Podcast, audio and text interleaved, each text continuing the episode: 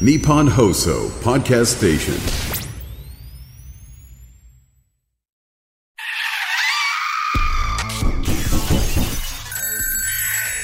島田秀平とオカルトさん島田秀平とオカルトさん島田秀平とオカルトさん第133回の配信です。まあ、2023年も残すところあと2ヶ月ちょっとっていうね言いたくないけど早いなっていう時期に来ましたよね。でやっぱりねこの時期になってきますと、まあ、手相とかね開運系のお仕事なんかも始まってきてもう新年の、えー、号の雑誌の取材とか新年の番組の収録なんかも始まってきてるぐらいなんですよ。でやっぱりねこうなってきますとまた占いとか手相をね見る時間が増えるんですけど毎回思うんですね。これ占いの方とねよく話、まあ、議論に上がるんですけど手相とか人相ってあるじゃないですか。これって出来事が起こったからそういう手相ができるのかそういう手相があるから未来にそういう出来事が起こるのかっていう。どっちが先なんだっていうね。その卵が先か鶏が先かみたいな結構そういう論争になるんですよ。でまあこれどちらもあるんだなっていうね、まあ、感覚はあるんですけどもこの手相っていうのが面白くて変わるんですよ。ただね急激に変わるってこともあるんですね。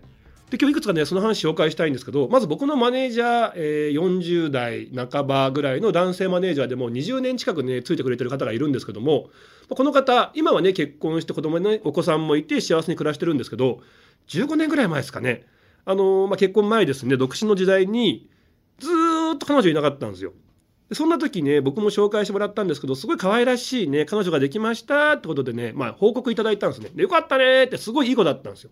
そしたらあの結婚線ってあるんです手相にね。小指の下に横に走る線なんですけどそれがみるみるみるみる日に日に伸びてって。いやすごく相性もよくってもう今度なんか同棲しようかってねトントン拍子で結婚するかもしれませんなんてもうすごいウキウキして話してくれてたんですね。で本当に日に日に結婚線伸びてくんですげえな手相ってこんなに如実に現れるんだなんて思ってたんですけどちょっとねまあ人生いろいろありますね。この女性がね韓国に旅行に行ったんです。その先で知り合った方とちょっとこうね運命的な出会いをしてしまってバーンって振られちゃったんですよ。でマジで？とか言ってたんですけどそしたら手相がその日を境にみるみるみるみる縮んでったんですよ。これマジで？って本当に日に日に。で最終的になんかこう結婚線なくなっちゃったんですよね。こんなことあるんだっていう。まあごめんなさいね、まあ、マネージャーだしね。大事な人なんで。わあ大変だな。いや元気出せよとか言いつつもすいません。僕も手相を見てる身ですからもうこんな貴重なサンプルないと思ってもうその手相の方ばっかり食いついちゃって。いや口ではね大丈夫かとか言いながら手相すげえなって思ったことがあったんですね。でそんなにこう変わるんだなってことなんですけどこれ僕自身も実は体験がありましてまあね手相に僕も20年ぐらい前に出会いまして、まあ、人生が変わったわけですよ。でその時にね仕事も一切なかったんですけども手相の本なんかもねこう書かせていただいて、まあ半年ぐらいかけて出した本がまあ皆さんにこうね、えーまあ買っていただいて仕事が増えたっていう、まあ、ある意味人生のこうターニングポイントが20年ぐらい前にあったんですね。でこの時に手相の本をまあ毎晩毎晩こう一生懸命パソコン向かって書いてるんですけどその半年間ぐらいの間ですねなんかね手のひらの皮がずるずるずるずるなんかむけてきちゃっててえなんか変なもの食べちゃったかな？あれアレルギーかなって思うぐらい今までなかったのに手のひらの皮がずるずるむけてきてなんかハンドクリーム塗っても治らないんですよ。で半年ぐらいずっとそういう状況が続いて本が出来上がったぐらいでああ気づいたら治ってたって時期があったんですね。でその時に改めて手相を見たら手相めちゃくちゃ変わってたっていうね。だから突貫工事みたいな感じで急激に変わる時だからこそなんか手の皮がむけて無理やりこう手相変わってったのかな。でも今思うと人生がすごく変わったタイミングだったので手相ってやっぱりそんだけ急激に変わることもあるのかななんてね思ったりもしたんですね。まああの年末また年始に向けてねまた新たな時代始まってきますけども何か自分の中で大きな出来事あとは頑張ろうっていうね覚悟を決めるとか前向きになるとかね目標がしっかり定まるそういう時にもしかしたら劇的に手を見たら手相変わることもねあるかもしれませんから。ぜひね、えーこの番組でも、まあ、手相の話もしていきますのでぜひね、えー自分の手を見てチェックしてね開運にも役立てていただきたいなと思います。さあこの番組、えー、怪談都市伝説占いさまざまなオカルトジャンルの専門家をゲストにお招きしまして私島田秀平がディープな話を伺っていきます。今回のゲストえー、番組もねこうたくさんこう続いてきてたくさんの方来ていただいたんですけども怪談師の方ではもう初めての2回目おかわりで来ていただいたという方です、えー、ゲスト怪談家アミさんでございます、まあ、稲川淳二のね後継者ですから怪談の数まあ後で確認しますけど多分今2万5000本ぐらいの数あるんじゃないかなっていうね、まあ後で確認しますけどね。っていうかすごい方で。で、あのー、今現在も11月末にかけて全国ツアーの真っ最中。夏忙しすぎちゃうんでそこずらして冬に階段のね全国ツアーやってるって方です。そしてその最終日がなんと11月の27日なんですけど都内でも屈指の人気ライブハウスゼップダイバーシティで怪談ライブを行う。多分怪談のライブ史上最大キャパでやられることになるんじゃないかと言われてますけども、はい、そんな大忙しの中来ていただいております。島田秀平と岡田さん最後までよろしくお願いいたします。島田秀平とオカルトさん。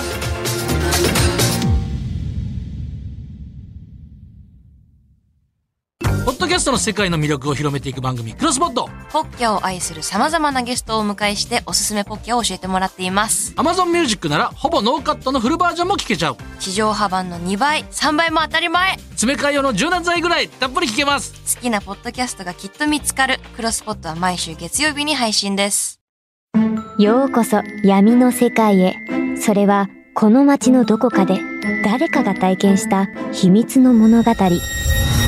怖いライトゾーン。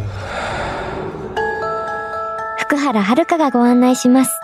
詳しくは日本放送ポッドキャストステーションで。島田さんお疲れ様です。あ、高田ちゃんお疲れ様。最近よく金縛りに会うんですよ。この前虫歯の治療で歯医者さんに行ったんです。痛かったら手を挙げてくださいって言われたんですけど私金縛りに遭ってて手を挙げられなかったんですよねじゃあ私はここで失礼します。お疲れ様です。島田秀平とオカルトさん。先日出演させていただくイベント会場でそれこそ先ほどお話にも出していただいた11月27日のゼップ公演のですね、チケットの手売りを頑張っておりましたらですね、ありがたくいろんな方が声をかけてくださりまして、あの、チケットをね、受け取っていただくのも嬉しいんですけども、アミさんね、と、興味深いお話を聞かせてくださった方もいたんですよ。この方、えー、女性なんですけども、ご実家を出て、まあ、一人暮らしを始めるというタイミングでですね、ご実家の中にある荷物を整理したり、あれを持っていく、これは置いていくみたいなことをする過程でですね、難度と呼ばれる、わかりますかね？あの、小さな物置のように使ってる部屋がありましてですね、そこには家族のあんまり使わないものとか、たまに使うようなものが置いてあって、そこにはですね、昔使っていたみたいなものがたくさん入ってある段ボールだったり、箱だったりがですね、奥の方にありまして、そんなのをですね、久しぶりに開けることになったんですよね。すると、そこでパカッと開けた時に出てきて、うわー懐かしいと思ったのがですね、小学校低学年くらいの時にですね、当時よく持って遊んでいたお人形さんがありましてですね、これ日本人形なんですけども、え、このお人形さんがですね、ものすごく久しぶりに、まあ、こうやって見てですね、懐かしいなと思ったわけですよ。あんだけ、まあ、仲良くあの遊んでたんですけども、まあ、今ねこう大人になると記憶からすっぽり抜けてたけどもやっぱりこうやってね見ると懐かしいななんていろいろ当時思い出すななんて思ったもんでですねそれを抱え上げた時に気づいたんですけども左の手首から先がポキッと折れてしまってたんですよね。なのであ折れてるんだ。いつ折れたんだっけ？なんて思いながら、まあその懐かしさもあって、それを持って、えー、その難度からですね、たったったったとリビングの方に行きまして、お母さんいますんでね、お母さんにね、ね、お母さんとこれめちゃめちゃ久しぶりのやつだよ、つって。ああ、あんたそれ当時よく持って遊んでたもんね、なんて言って、そうなんだよね。でもほら見て、これ左の手首から先がポキッと折れちゃってるんだよね。ああんた覚えてないの？って言うんです。え、なんだっけ？って言うと、ほら、あんたいつもそれ持って遊んでてさ、そんな時にさ、もう車にはねられちゃってさ、つって。あ、じゃあもしかしてこの子って私の身代わりというか、この子がこうやって代わりに折れてしまったから私無事だったのかな？って言うと、いやいやそうじゃないそうじゃない。あなたが遊んでて、その人形の手首ボキッと折った後に、直後に急にふらっと道路に出てってあなた跳ねられて手首ボキッと折ったのよ。えあ、私が折ったのが先だったんだ。っていうお話を聞かせていただきました。うわー逆なんだよくねその人形っていうのはね、うん子供のまあ厄払いじゃないけども子供の身代わりはい。になってもらうんだとね、まあ、その願いがあって、まあ、親からとかね,、まあそのね大人から子供にプレゼントされるってありますけどこれ逆になってるってめちゃめちゃ怖いですね。そうですね。なんか変わった話だなと思ったんで、ぜひ今回お話しさせていただきましたそ。んなことあるんですね。そうなるともうその人形が絶対的に何かね、ん危害が加わらないようにもう大切に保管しないとってことですよね。面白いのが、その後、やっぱりそんなことがあったんで、えー、と人形供養のお寺さんとかあるじゃないですか。ええそういうところに持っていこうって話になったら、持っていく前の日に必ずご両親二人ともが、えーなんか金縛りにあったりとか、何なんですかね。熱が出たりとかで、なんか気味悪いんでやめとこうねって言って、今も何度にあったそうです。大事に保管してね、はいだって気持ち悪いからじゃあ燃やしちゃえなんて言ったらもう大変なことになっちゃいそうでしょう。怖かったみたい自分の方にね同じようなことが起き起きてしまうかもしれない人形。はいいろんなパターン。あとね、あの、アミさん、さすがもういろんな修羅場くぐってるから、い今日はあの、ありがとうございます。えー、ラジオ、音声用で、いつもよりも、あの、スピードをね、1.5倍ぐらい緩めて、やめてください。分かったな、うわ、今日この人、やめてください。音だけだから、いつものライブとかテレビと話し方変えてるってすぐ気づきましたよ。気づいても言わないでくださいよ。ちょっと、この後もあるんですから、やめてください、ちょっと。これね、アミさんの語りって、もう名人芸で、めちゃめちゃ早口なんですよ。なんだけど、すげえ聞き取れるっていう。だから、あの、例えば5分っていう、みんなが同じ時間あっても、アミさんって多分7分、8分分ぐらいの情報量を詰め込めるんだけど、でもすごい聞き取れて状況が浮かぶっていう、あの名人芸があるんですよね。ありがとうございます。いや、嬉しいで、です。それはやっぱり身振り手振りっていう表情も含めて伝えてるんだけど、今日は音だけだから。はい。いや、ちょ、だから、じゃあ、じゃあ、そう。いつものやめてください1.5倍。ね、いや、エンディングで言うんならわかるんですけど、今からなんですよ、ちょっと。いや、俺、もうなんかそう感動しちゃって。いや、ちょっと待って。この人やっぱ場所場所に合わせて話し方変えてるっていう。ちょっと。やめてください、やめてください。やってましたよね。拍手してください。いや、ちょっと待ってください。やってたとしても僕やってましたとは言わないですよ。でこれはぜひね、あの、はいライブに足運んでいただいて、今日の語りと、これ絶対違うから、スピードちょ感が。っとだからやめてくださいって。はい、もうね、はいえー島田秀平とオカルトさん、2年ぶりはい来ていただきまして、いやーありがとうございますこのね、怪談師のゲストの方では初ですけどもいや、嬉しい2021年7月から8月にかけて配信されました、第16回から18回、番組当初ですね、以来2年ぶりのご登場ありがとうございます。ありがとうございます。嬉しいです。いや、また忙しい中ね、来てくれて。忙しくないですもん。いや、嘘つき、この夏、マジであの、結構痩せましたよね。相当忙しかったんだろうなと思って。いや、まあまあ、ありがたくなんかいろんなところでなんかお話しさせていただいて楽しく、はい、過ごしておりました。メディア関係もちろんですけど、ライブどれぐらい出たんですか、もう？あ、でもやっぱりね、あの、ライブ本数が多分全体的に多かったと思うんです、今年は。なので本当になんか毎日どっかで喋ってたかもしれないですね。中でもね、あの渋谷のライブハウス3会場、4ステージを回るサーキットイベント、ホラーテラーフェスティバル、本当ありがとうございました。主催させていただきまして、本当にオンエア、そうですね、オーグループさん、オーウエストさん、オネストさん、セブンスフロアさんと渋谷の人気のライブハウスを、えー、丸々ちょっと数箇所使わせていただきまして、怪談師もね、何人ぐらい登場しましたっけ、えー全30組が、えー8時間、えー4会場のどっかで誰かが喋ってるっていう。そうなんですよ、はい。でもね、やられて、あの、お客さんもね、もうチケット完売で、そうです。ね、ありがたかったです、本当に。ありがとうございます。すごい数皆さんにねこうチケットね買ってきて、まあ、いただいてね、まあはい。足も運んでもらって、はい。であったわけじゃないですか。はい。であの時にねもう大丈夫だよってみんな僕も出させていただいてたんで、はい。もう亜美さんねもう去年もねチケット売れてるし今年も大丈夫だよって言ってたけどずっと不安です不安ですなんて言って、ね。まあでもねもちろんチケット完売した、はいでやっと肩の荷が下りたのかなと思ったら、今度11月27日にもっと大きい場所でやるんですね。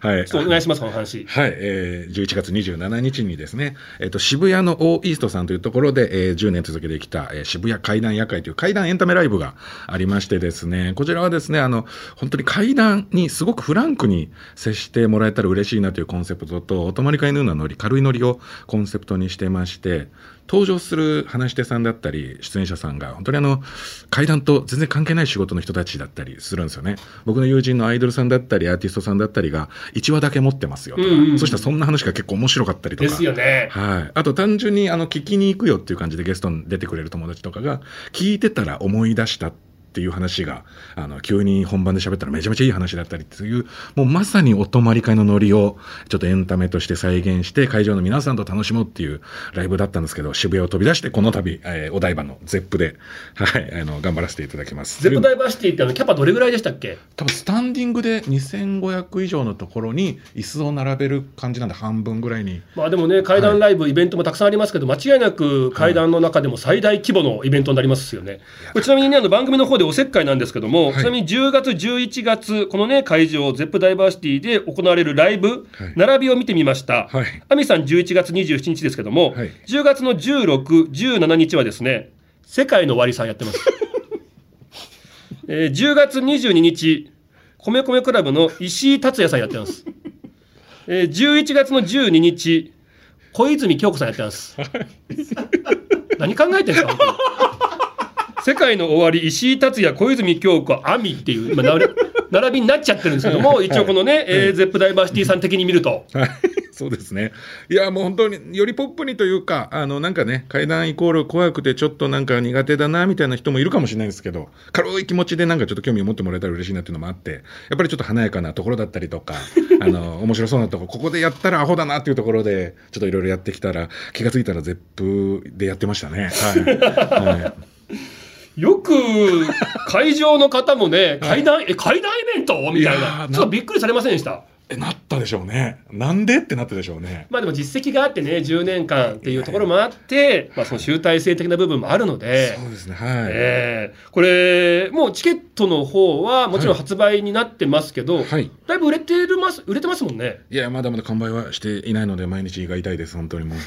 あの、本当に先ほどもちょろっと喋りましたけど、手売りを頑張ってます。はい。いや、これあの、配信とかあるんでしたっけ、配信ないです。ないんですよ毎年やってないんです、配信は。はいまあこのね、ご時世結構配信ありっていうね、はいまあイベントもあるんですけど、もうアミさんっていうのはその場所にいる、みんなのこの空気感。そうですね。で、なんかこう、秘密基地じゃないけどはい、なんか、ね、配信があるとちょっとこうブレーキかかっちゃうんですね、あの話してって。はいそういうのもなく、この中だけの空間を大事にしたいということで、配信なし。ぜひ皆さんね、足を運ばないと、その話聞けませんからね。えー11月の27日ですよ。はい、足運んでほしいですね。これやっぱりでも階段って、ぶっちゃけた話ね、はい。大きい会場と小さい会場っていうと、小さい会場の方がまあやりやすいじゃないですか。や。りやすいはやりやすいですね。だって修学旅行の夜だって、はい。みんなでこうね、輪になって、ね。狭い部屋で。で、ひそひそね、実はさ、つって、はい。こうね、話すのが結構階段の醍醐味だったりするんですけど、はい。この大きい会場のまた良さっていうのはどの辺にあるんですか、もう本当にエンタメ化させてます、ポップに、ポップにして、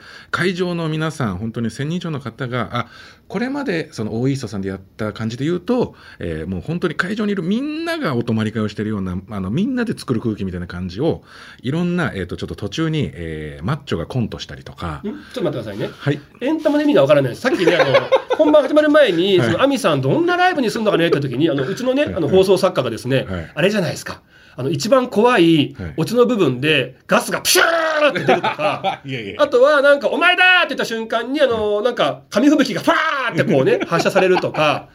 で、月明かりが、って時にミラーボールが回るとか、きっと、アミさんそういうライブじゃないですかみたいなことでちょっといじってたんですけど、それよりもなんかすごいことやろうとしてます？そうですね、はい、あの階段のライブなんですけども、普通にマッチョがショートコントしたりとか、だから意味がわからないです。はいえどういうこと？それは、あれ、お、オチが怖いとか？いやいや、もう普通にショートコントです。はいいる？いるのそれ？あとなんか僕の友人の K1 チャンピオンが出てくれた時はその K1 チャンピオンとマッチョが筋肉の見せ合いを始めたりとかでいらないでしょ、それ。はっきり言いました。いらないよね。はい、いろいろあるあとはあの出演者に名を連ねてない階段の話し手が勝手にステージ上がって喋ったりとかいろいろあります あのー何が起こるかわからないっていうね。そういろいろあります、あと最後稲川淳二さんっぽい人が出てきたこともあります え BB 五郎さんってこと？じゃなくって。それは内緒です、でもさ、それすごいよね。そこでおのあの音体登場したらもう、うわーっってなるじゃないですか。なるけど、違うんでしょ。そうです。あの、うわーあの、影慣れで先に、あやみちゃんって言ってくれるんですよ。で、そこから登場なんで、一回わーってなった後に爆笑に変わるああ、よかったよかったよかった。はいはいもう本当ね、あの、下手したら暴動が起きかねないよ うな、音体がね、見られると思ったところからの偽物って相当ながっかりじゃないですか。もうただでもそれを9年やってるんで、もうみんな待ってましたね、ちょっと。なるほど。なってまして、はい。じゃあ今年もね何が起こるのか 足を運ばないと皆さん分かりませんからね、もう一度言います。11月の27日です。ゼップダイバーシティ、えー渋谷階段夜会10年分のありがとう。ぜひ皆さんチェックの方よろしくお願いいたします。お願いいたします。この後亜美さんにもう一本階段を披露していただきます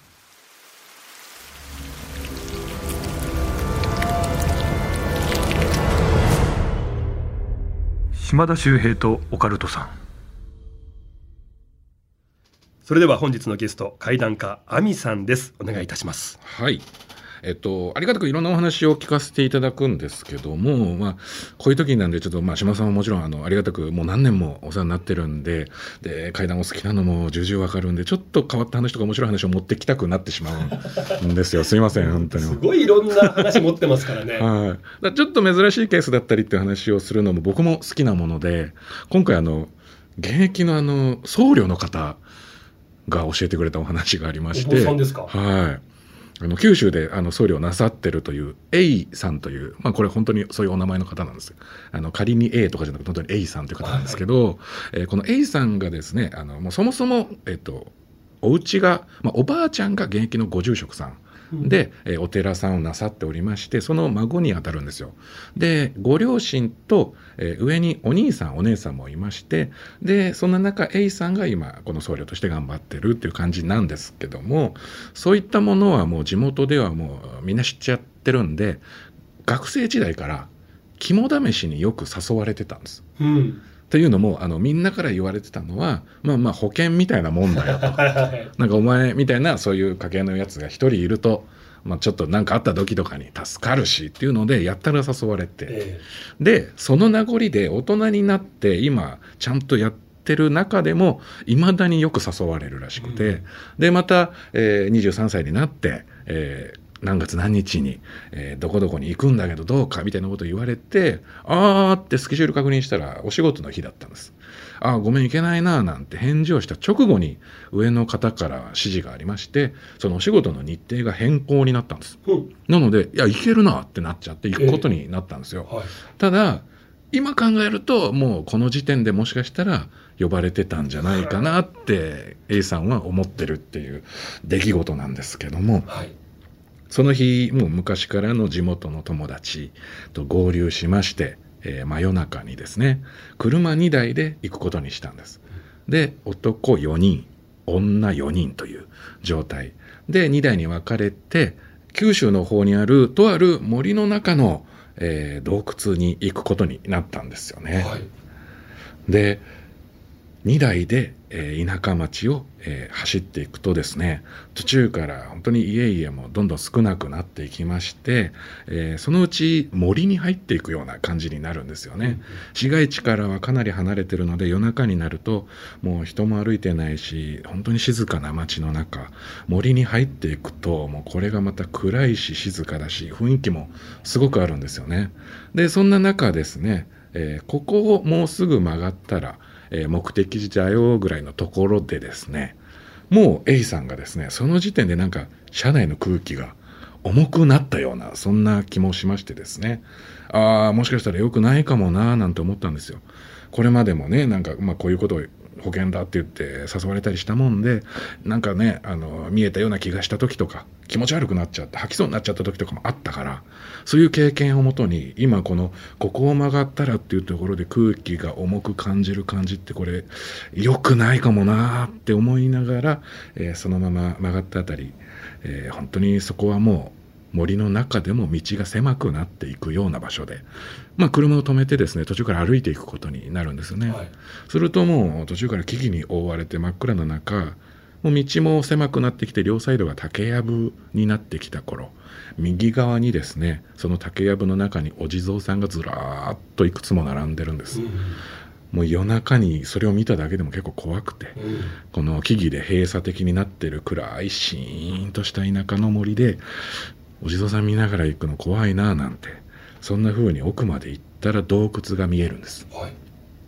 その洞窟っていうのがまっすぐ入っていく洞窟っていうよりは、えー階段を降りていく下に伸びてる洞窟なんですよね、なので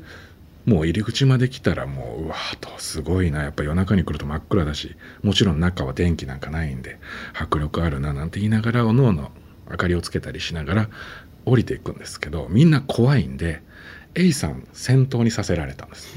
お前先行ってくれっつって、まあだよなみたいな。なんか結局ね強い扱いというかされて A さんも別にこういうのが得意なわけじゃないんで怖いなと思いながらしかもさっき車内の時点でなんか嫌だなと思ってたからいやーこのまま降りていくのなーって思いながら一歩二歩、まあ、降りてったんですよ。すると10段ちょっとぐらい降りたあたりで、えーまあ、地面というかなってましてそこにはですね、まあえー洞窟の中壁際にお地蔵さんがいくつもあるんですけど、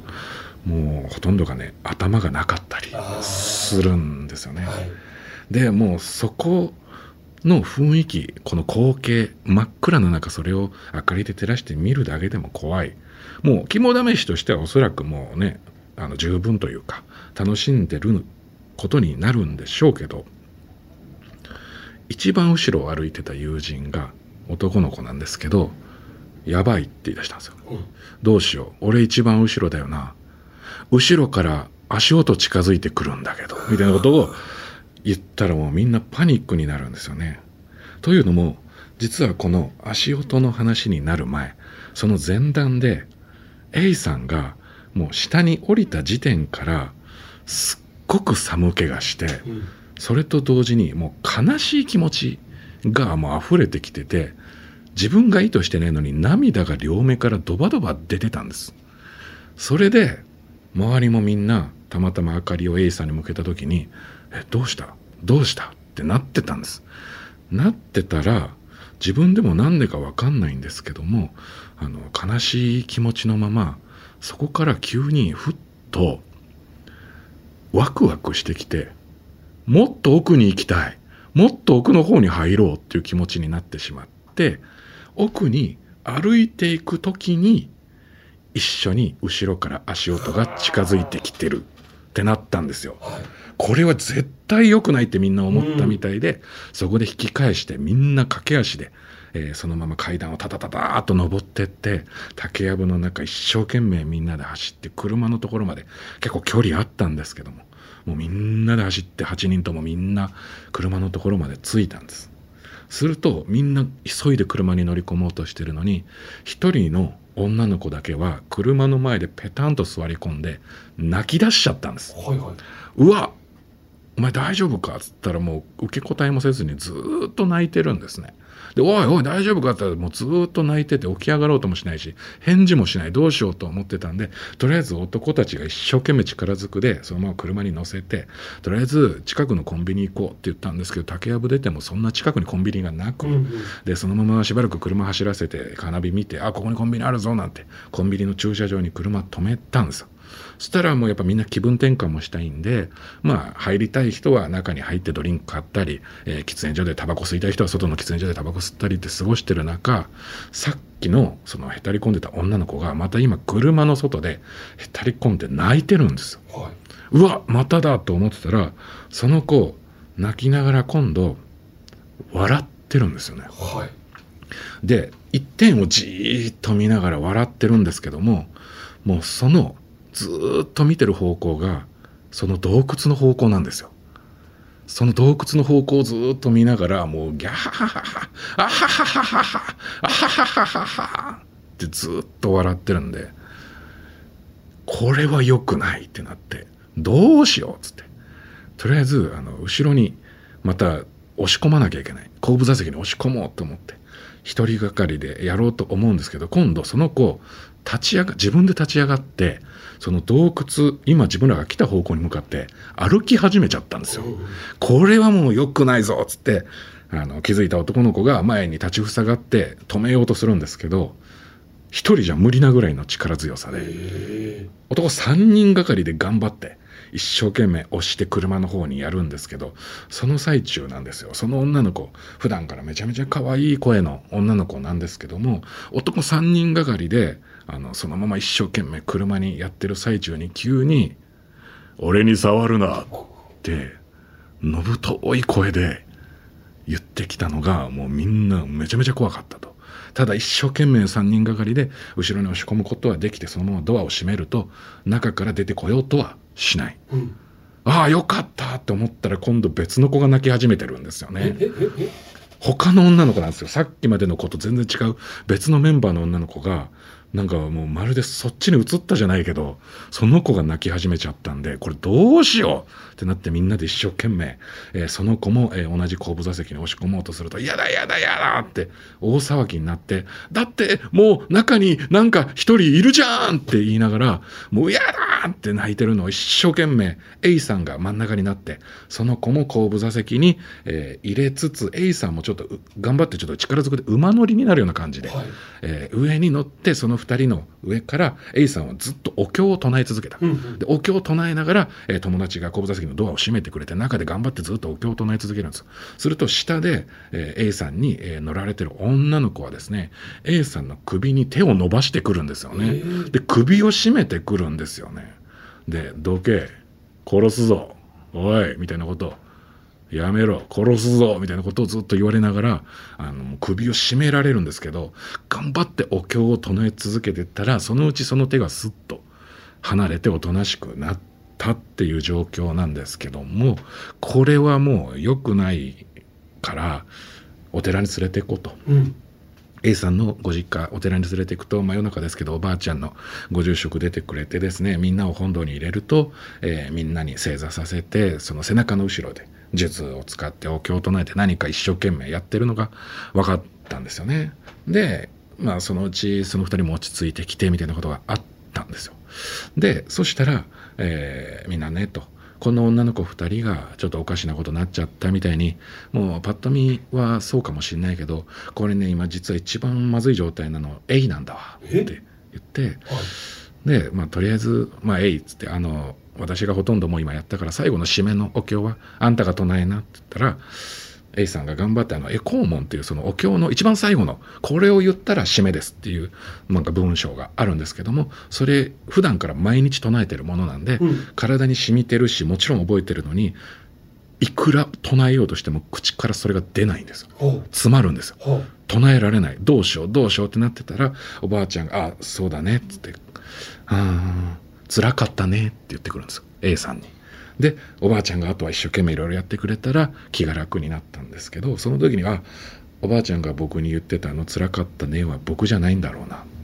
って思ったんですけども後でおばあちゃん、えー友達を返した後にいろいろ話してくれたんですよね。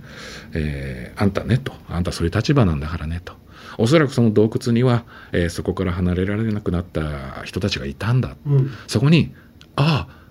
お寺さんの方が来てくれた。この人についていけばって。みんなそんな気持ちであんたについてきてしまったんだよね。あんたがお経をね、えー詰まっちゃったのも、もっと唱えてください。もっとお経を聞きたいってことだったのかもしれないね。なんて、そんな話になったそうです。というお話です。なんかね、なんかちょっと珍しいお話かなと思いました。そうですね、はやっぱりお坊さんがいればね、はいなんか安心だしこの人が何とかしてくれるでこの人はもう大丈夫なスーパーマンだからこの人がおかしなことになるなんて僕らみじんも思わないですよね。もし一緒にいたとしても、でも結局でも今幽霊側の気持ちに僕もちょっとなった時に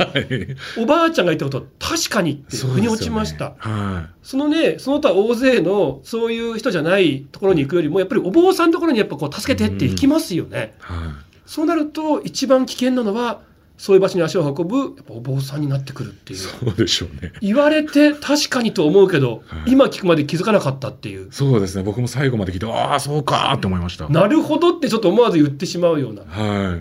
ただ、やっぱり今の話の中にも、い。ねい、ろんな。はい首なし地蔵っていうね、ものだったり、あとは怖がっていたはずなのに途中からなんかこう、そっちにねワクワクしちゃったりとか。行きたくなってしまうとか。いろんな要素がいろんなところに。はい。